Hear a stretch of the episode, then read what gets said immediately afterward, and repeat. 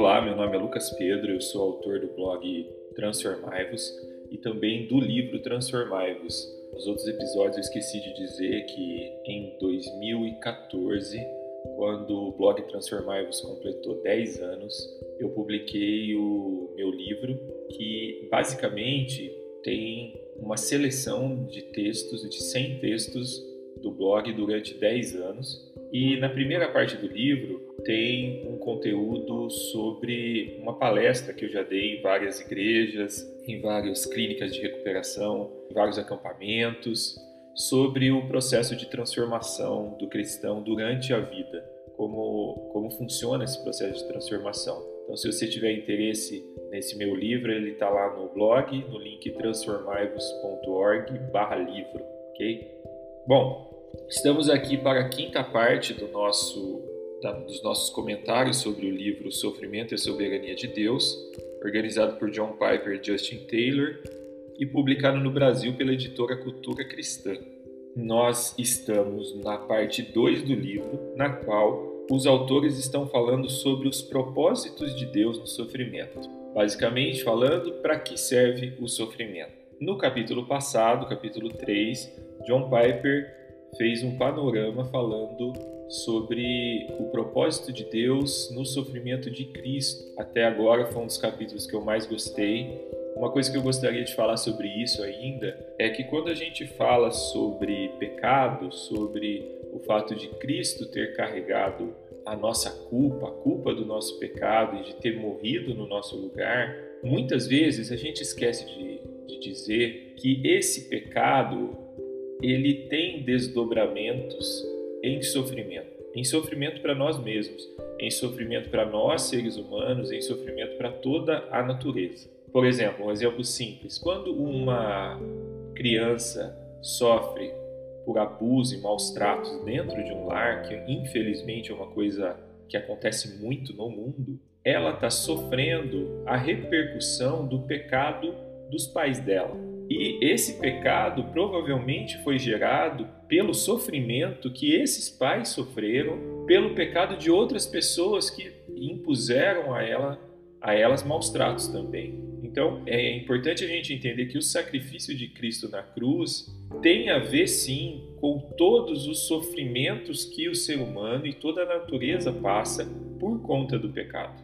Bom, só queria voltar no capítulo anterior porque o capítulo anterior é extremamente importante para a nossa fé e foi muito legal que bateu, no caso aqui, o, o, o lançamento do podcast bateu com a Páscoa. Voltando ao nosso capítulo 4, que é o que a gente vai conversar hoje, o capítulo 4 também é do John Piper. O título é o seguinte: Porque Deus ordena sofrimento aos seus servos.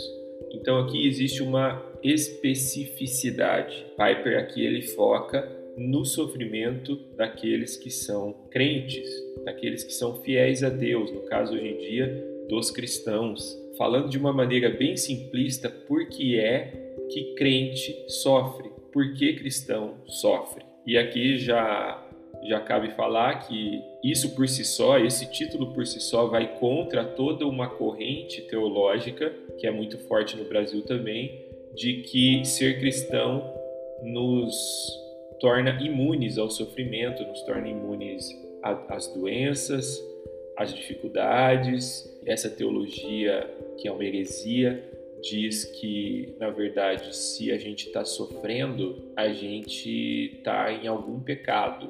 Na verdade, isso é óbvio, né? De forma geral, como a gente já estudou no livro aqui, né? o sofrimento é fruto do pecado. Mas o que essa teologia quer dizer é que se você tem, por exemplo, um problema de depressão ou de ansiedade e que você precisa de tratamento, na verdade você está em pecado e você precisa ver isso com Deus, porque isso é espiritual e não é, não é emocional só. É uma teologia que deixa a gente doido, porque ao mesmo tempo que a gente é quase um super-herói para ser cristão, quando a gente passa por algum sofrimento, a culpa é nossa. É uma teologia completamente doida e sem pé nem cabeça. John Piper divide aqui, bom, John Piper divide esse capítulo em seis pontos e eu vou falar um pouquinho sobre eles. Alguns eu não vou falar porque não me chamou a atenção, eu só vou citar É, para ser sincero, não foi um capítulo que eu gostei muito. É, aqui cabe uma crítica com relação ao John Piper, que eu já elogiei e ao mesmo tempo, nesse momento, eu vou criticar. Eu acho ele um pouco. Eu acho que ele exagera um pouco na superficialidade. Não, não é superficialidade, ele, ele é simples, né? Para explicar as coisas para pessoas leigas, como, como eu, como a maioria das pessoas que, que lê esse livro aqui, né? Porém, eu acho que às vezes ele exagera nessa simplicidade. Às vezes eu gostaria que ele aprofundasse um pouco mais nos temas.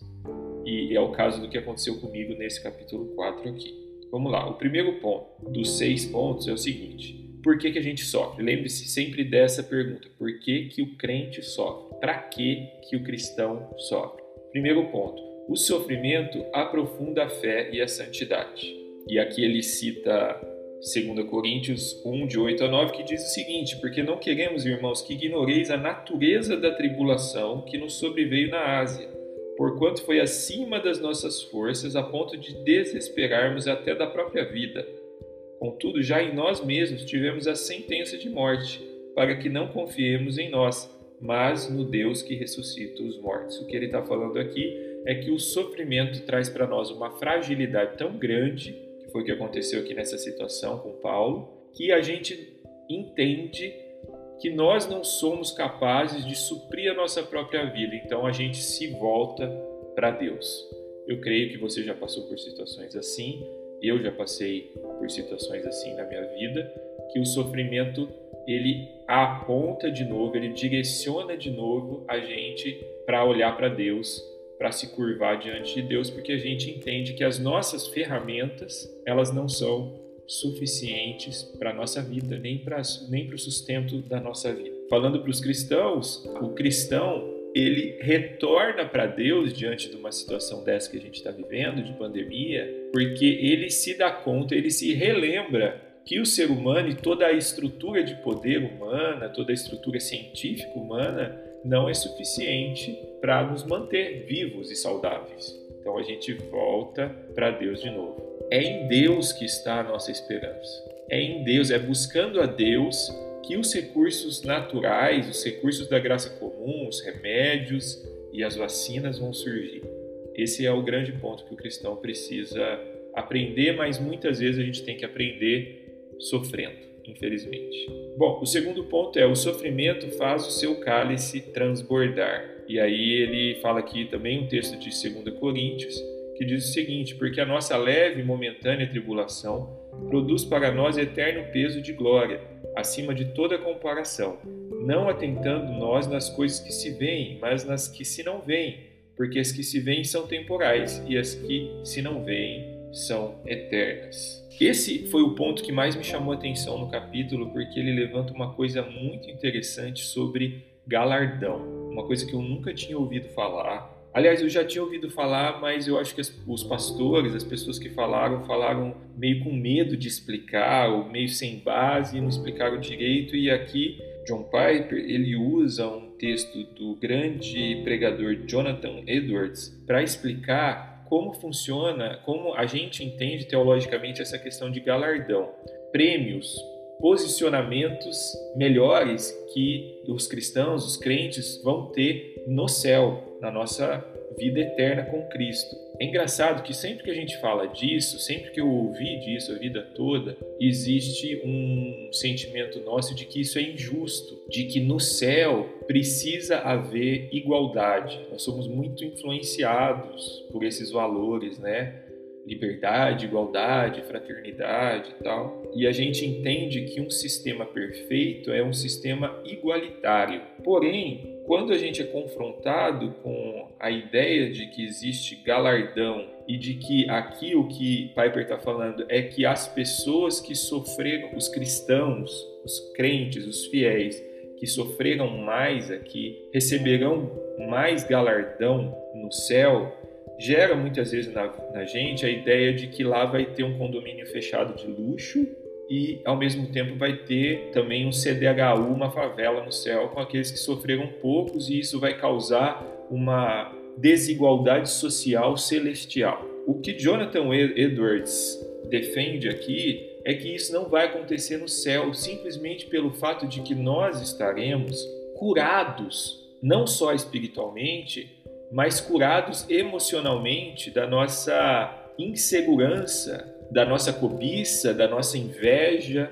Nós estaremos curados de todas essas coisas que compõem a estrutura da nossa queda, né? Então ele diz o seguinte: uma pessoa que vê que a outra recebeu mais galardão no céu, ela vai lá e ela celebra com essa pessoa. Ela agradece a Deus porque essa pessoa sofreu na sua vida aqui, serviu mais a Cristo e ela recebeu um galardão maior, e isso é motivo de alegria tanto para quem tem muito galardão quanto para quem tem pouco galardão.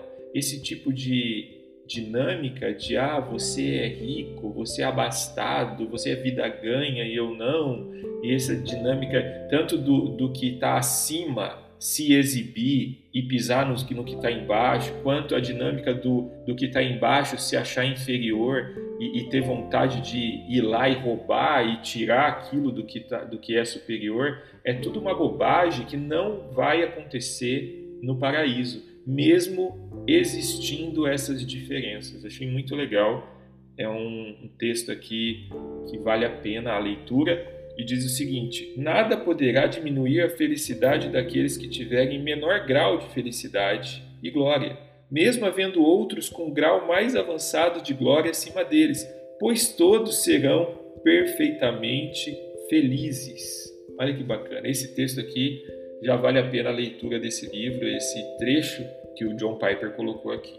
É, o terceiro ponto, o sofrimento é o preço para tornar outros ousados. Esse ponto é interessante também. O que ele coloca aqui é que, historicamente, quando alguns cristãos sofrem, isso impulsiona os outros cristãos a trabalharem para a obra do Senhor. E ele coloca aqui vários exemplos, vários exemplos de como isso aconteceu. Quarto ponto, o sofrimento preenche o que falta nos sofrimentos de Cristo. Esse ponto é mais teológico mesmo, ele é baseado aqui num texto de 1 Tessalonicenses que diz o seguinte: Com efeito, vos tornastes imitadores nossos e do Senhor, tendo recebido a palavra, posto que em meio de muita tribulação, com alegria do Espírito Santo, falando sobre os cristãos que Paulo foi trabalhando ali nas igrejas e que foram sofrendo e completando o sofrimento de Cristo.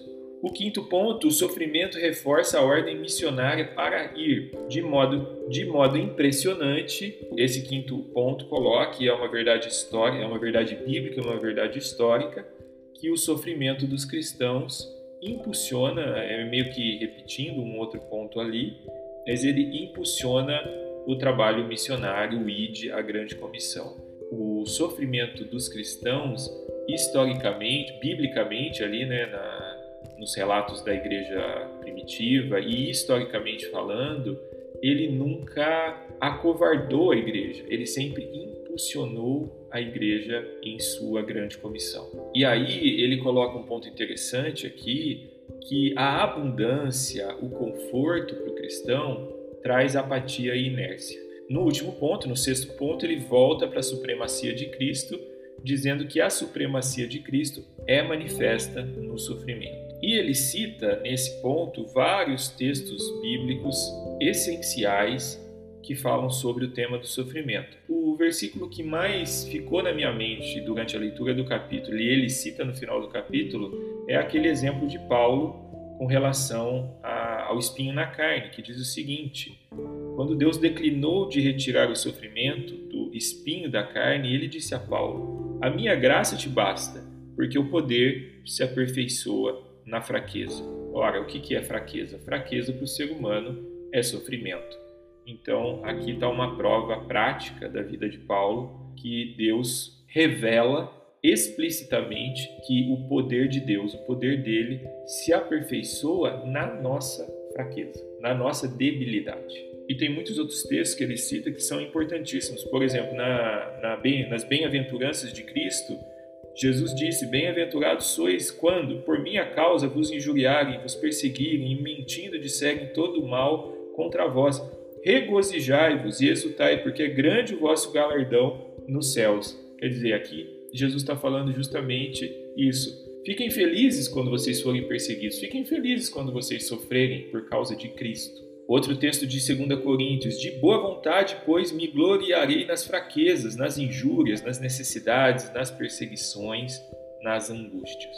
Texto de 1 Pedro: Alegrai-vos na medida em que sois coparticipantes dos sofrimentos de Cristo. E Tiago diz o seguinte: Tende por motivo de toda alegria o passardes por várias provações. Enfim, para finalizar o capítulo, eu preciso aqui dizer que John Piper não foi assim tão simplista quanto eu falei ali no começo desse episódio, porque ele coloca dois pontos aqui no final do capítulo que são assim nível pró, sabe? São bem profundos assim, não pró no sentido de profissional, mas pró no sentido de prof... primeiro ponto que ele coloca é que o amor de Deus é melhor do que a vida, baseado naquele Salmo 63, versículo 3, que diz: A tua graça é melhor do que a vida. E aqui ele coloca de uma maneira bem rápida, mais profunda, que o sofrimento faz com que o cristão entenda essa verdade. Entenda que Deus e a presença de Deus no nosso coração, por meio do Espírito Santo, é melhor do que as circunstâncias da vida, sejam ruins ou sejam boas.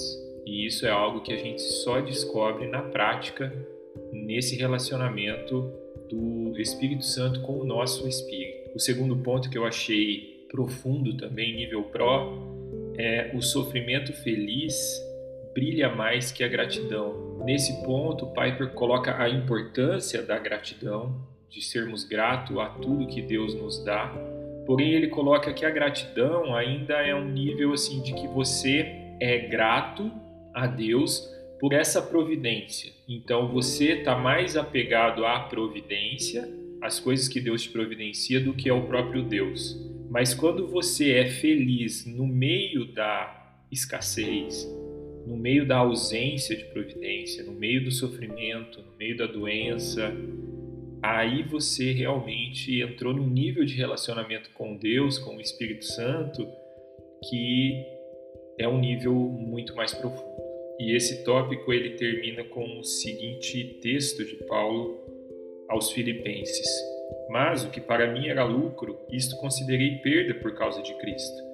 Sim, deveras considero tudo como perda por causa da sublimidade do conhecimento de Cristo Jesus, meu Senhor por amor do qual perdi todas as coisas e as considero como refúgio para conseguir Cristo. Então aqui você encontra esse nível pró de profundidade que Paulo chegou, dele estar mais interessado em conhecer a Cristo, em se relacionar com Cristo, do que nas coisas que Cristo pode providenciar ou na proteção que Deus pode providenciar para a gente.